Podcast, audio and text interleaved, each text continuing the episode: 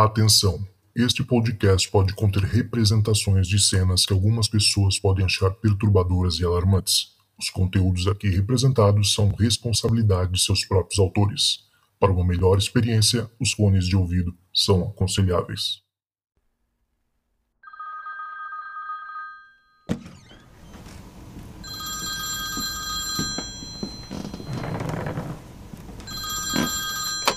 Olá, Cristiano Zoucas e todos os ouvintes do podcast Relatos do Além. Eu me chamo Saulo, tenho 37 anos, hoje eu moro em Goiânia, mas eu nasci em Teresina, Piauí, e acabei morando boa parte da minha infância e adolescência em Caxias, Maranhão, que fica a 60 quilômetros de Teresina. Bom, e é nessa cidade que ocorreram os dois relatos que eu vou apresentar para vocês. Cronologicamente, o primeiro relato se inicia na década de 70. Eu sou de 85, mas essa história começa antes de eu nascer.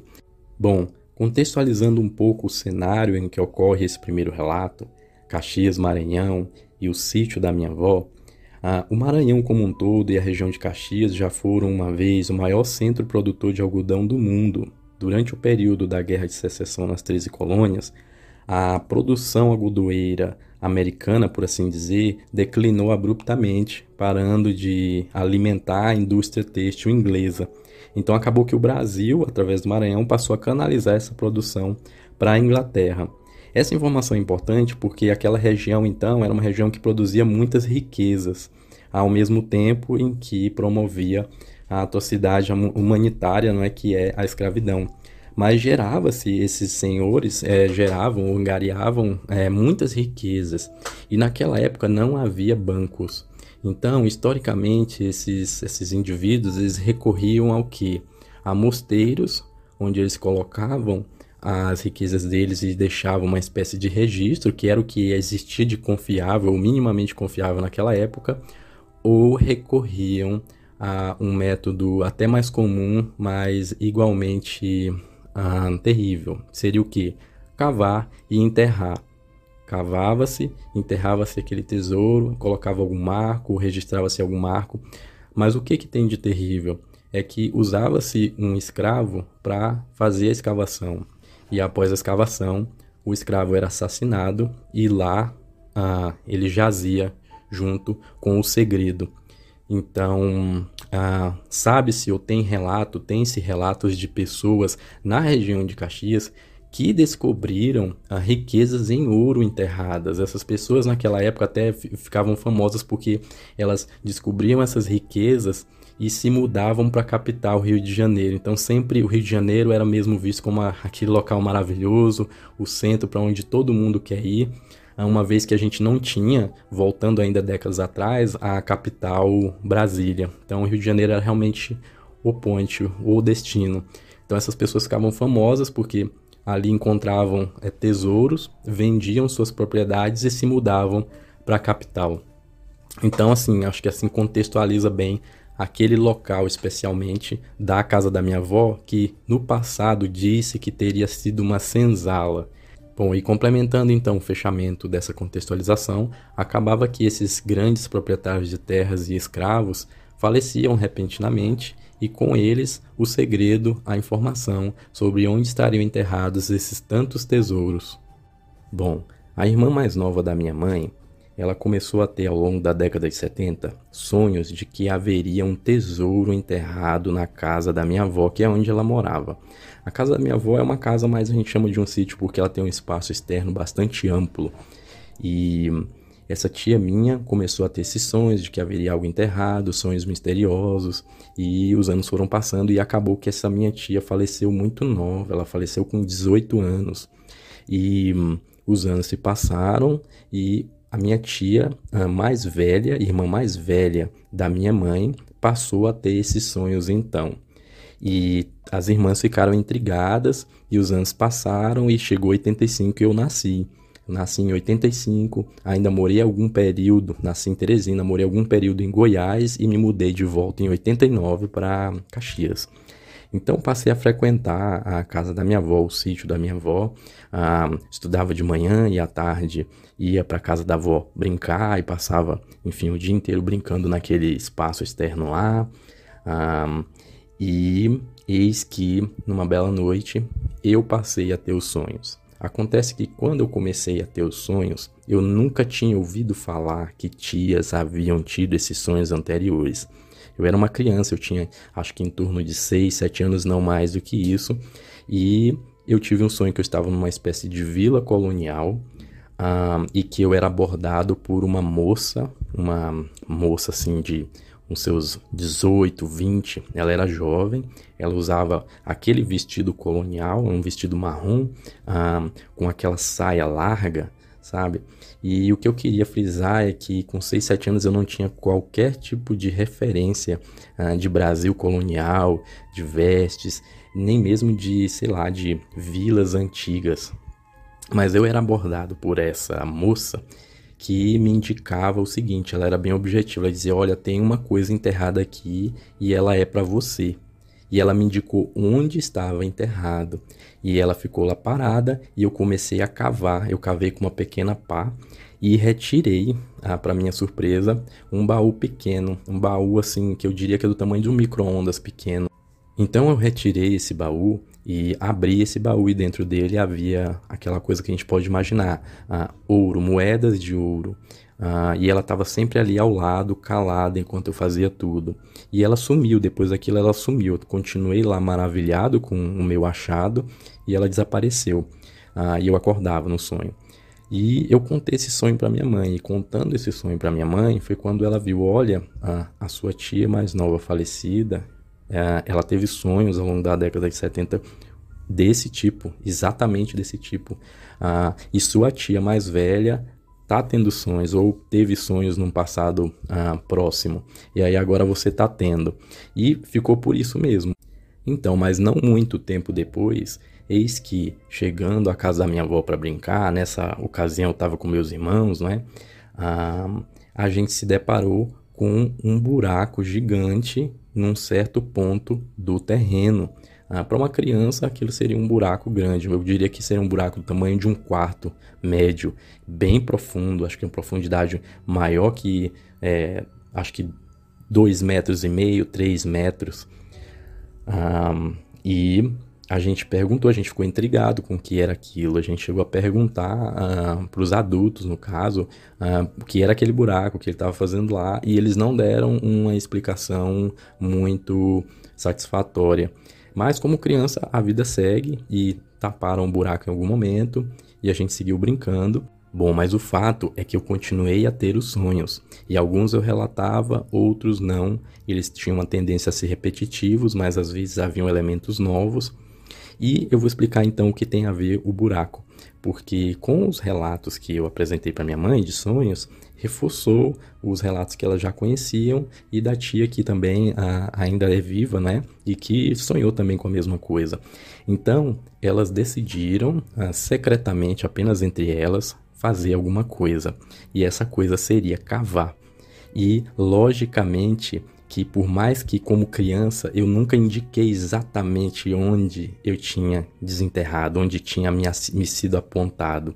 Então elas cavaram no local em que a minha tia mais velha ah, havia sonhado. Então é um local que eu diria que fica uns. É tudo no mesmo lugar. O interessante é esse. Assim, com base no que eu vi do local que cavaram o buraco, com base nos locais que me indicaram, ah, estão dentro de um perímetro que eu diria que não é mais que 20 metros. é interessante isso. Bom, mas eis que elas decidiram cavar e elas decidiram cavar a moda antiga. E a moda antiga é a moda assim que se é um sonho, se alguém está te indicando alguma coisa num sonho, você tem que seguir o caminho ah, que está mais relacionado, não diria superstição, mas o, o caminho que está mais adequado a aquele tema, não é? Aquele tema de sobrenatural. O que que eu quero dizer? Você vai cavar não com uma pá de ferro ou uma pá de aço, você vai cavar com uma pá de madeira. Então elas chamaram uma pessoa que não tinha muito conhecimento do que, que se tratava e foram fazer essa incursão, uh, essa, essa escavação à meia-noite, como manda o figurino, pá de madeira à meia-noite e rezando ali é, pensando, canalizando, mentalizando ah, as energias naquilo que elas estavam buscando. E começaram a cavar, cavaram, cavaram, até chegar nesse ponto do buraco. Elas poderiam ter cavado mais, o buraco poderia ser mais fundo, mas é aí que entra a parte estranha ou sobrenatural do relato. Bom, a uma certa altura, ou melhor dizendo, a uma certa profundidade, elas começaram a ouvir barulhos estranhos. Esses barulhos, elas não sabiam dizer inicialmente o que era. O terreno ele tem árvores, ele, ele é, tem áreas que são um pouco mais fechadas, outras áreas são mais amplas e abertas.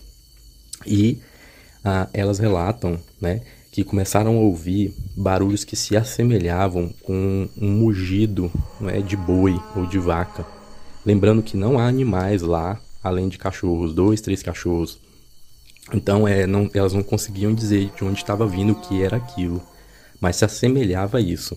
Outro barulho que elas começaram a ouvir seria de correntes ah, tilintando.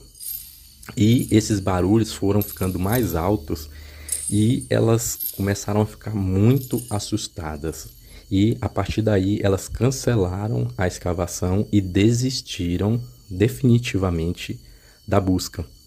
E foi isso que ocorreu naquela noite que eu não tive conhecimento.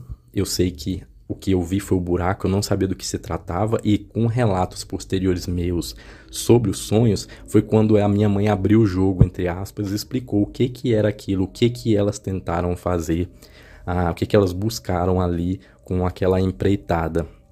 E eu achei assim, achei legal, achei maneiro, mas eu nunca fiz o que eu devia ter feito, que era dizer, olha, legal, eu percebo assim por, por tabela, eu percebo que vocês cavaram onde a minha tia deve ter sonhado, porque eu não sonhei ali, eu nunca indiquei aquele local e os locais estão um pouco mais para o fundo, mas não é ali, mas está próximo, mas não é ali. Então, hoje eu, eu, colocaria com três pontos, né? Três pontos que estariam não mais que uns 10 passos ah, distantes um do outro. Ah, que eu tive os sonhos. Então foram indicados ao longo dos sonhos três pontos que às vezes acabaram se repetindo, o que torna tudo mais assim interessante, misterioso e até um pouco mais certo. Bom, mas ainda naquela época, ouvindo essa história de que elas cavaram e que houve esses sons, esses barulhos que assustaram elas, eu eu acho assim, hoje me avaliando, ah, eu acho que eu fui meio arrogante, porque o meu entendimento ficou de que elas é, não tiveram sucesso, que elas tentaram fazer algo em segredo entre elas, entre as adultas e tal, porque elas sabiam que estavam mexendo com algo que podia ser potencialmente, sei lá, é, ameaçador e tiraram de fora. E eu acho que eu assumi uma postura um pouco arrogante de considerar assim: olha, elas fracassaram, elas não encontraram, elas não me consultaram, enfim. Uh, mas a verdade é que se elas estavam cavando, em que pese eu acreditar que os outros pontos pode haver algo, elas cavaram num local que gerou uma manifestação. E essa manifestação foi, uh, sem dúvida nenhuma, com base nos relatos, hostil. E o que se ouve, o que se relata bastante a respeito é, dessas situações em que a pessoa está cavando algo à noite para encontrar algo que foi indicado, é que aparecem manifestações e essas manifestações são hostis para assustar a pessoa no sentido de testar o desejo ou não da pessoa de conseguir de alcançar aquele objeto não é aquele tesouro. Então, a coragem da pessoa é testada.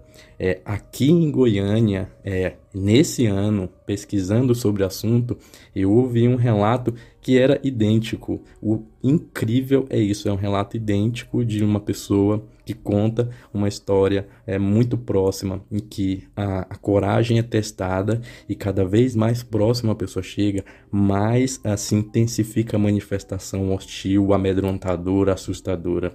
E é isso que testa a coragem da pessoa. Basicamente, isso eu precisava dizer. Bom, mas seguindo em frente, porque a história, como eu disse, começa na década de 70 e segue até os dias atuais. O último sonho que eu tive eu já estava aqui em Goiânia, eu já estava fora daquele ambiente e foi em 2013. Em 2013 eu sonhei que eu estava no terreno ah, da casa da minha avó E distante de mim, distante eu diria assim uns 15 metros de mim, estava um escravo daquela época, um escravo maltrapilho, mas que tinha um semblante assim até um pouco tranquilo. E ele se, é, se dirigia a mim, ele se reportava a mim, ele falou comigo à distância, sempre à distância. Não sei porque ele tinha que estar num ponto parado e eu num outro parado mas ele era objetivo. O interessante desses sonhos é isso, porque em sonhos a gente sempre tem uma, o que eu diria, uma problemática, né? Sempre tem uma confusãozinha. Ah, eu esqueci a chave do carro e eu não encontro, ou eu fui para a escola no sonho e deixei o dever de casa e agora eu não encontro e eu estou passando vergonha na sala. Enfim, sempre tem uma, uma problemática, uma confusãozinha. Nesses sonhos, ah, eles são todos muito objetivos. Ah, me aparecem e me falam objetivamente. E foi o que ocorreu no sonho que eu tive com esse escravo. Ele se dirigia a mim e falava: Olha, eu sei o que você está procurando e eu sei onde está e eu vou te dizer onde está. Ele falava desse jeito e ele apontava. Ele não me levava ao local. Ele, de ele estava longe de mim e longe de nós. Ele apontava um local que estava longe de nós. E eu sabia exatamente que local é esse. Eu conseguia perceber que local exatamente ele estava apontando, de que local ele estava falando. E um, esse local segue sendo próximo dos outros. Então tem uma, uma, uma região geral onde pode estar isso. E esse foi o último sonho que eu tive em 2013. Eu não tenho conhecimento se mais membros da família sonharam com mais alguma coisa, talvez os membros que lá ainda moram. Uh, mas segue esse mistério e eu acho que o que vocês devem estar se perguntando é por que ou se eu não cavei ainda, se eu não tomei alguma providência a respeito disso. E por incrível que pareça, vocês vão ficar muito frustrados porque não, eu nunca tomei nenhuma providência a respeito. Eu nunca cavei nem com a mão, nem para fazer graça nesses locais. Esses locais seguem intocados Apenas eu sei que locais são esses. E em algum momento, sim, eu vou tomar alguma providência, porque eu realmente me mudei de lá para cá já há décadas e o local ficou realmente distante de mim e eu fiquei impossibilitado. Mas a minha ideia em algum momento é usar um, um detector de metais ou algo assim no local, e, ou escavar, fazer, chamar mesmo uma retroescavadeira e fazer uma escavação é, bruta. Enfim, eu tenho dúvida se eu devo fazer no método, seguir pelo método ah, é, mais bruto, mais é, terreno, por assim dizer, vamos escavar. Ou se eu devo fazer é, de maneira tradicional ou mais supersticiosa, sem querer ah, é, colocar nenhum sem querer tratar de maneira pejorativa esse termo supersticioso. Até porque uh, cavar à noite aquele local ele pode gerar, eu diria, né, com base nos, no que ocorreu com as minhas tias, ele pode desencadear algum tipo de manifestação. E isso, assim, para mim, é, no meu jeito de ser, de como eu enxergo as coisas, seria muito interessante. Muito interessante, porque eu acredito no fenômeno sobrenatural e eu penso que ah, eu poder desencadear o fenômeno e poder observar ele, me geraria, vai dar aquele medo? Vai. Mas eu acho que seria uma aventura ou uma experiência muito interessante. Por isso, ah, essa busca, né, essa escavação segue para algum momento no futuro. E esse é o meu primeiro relato.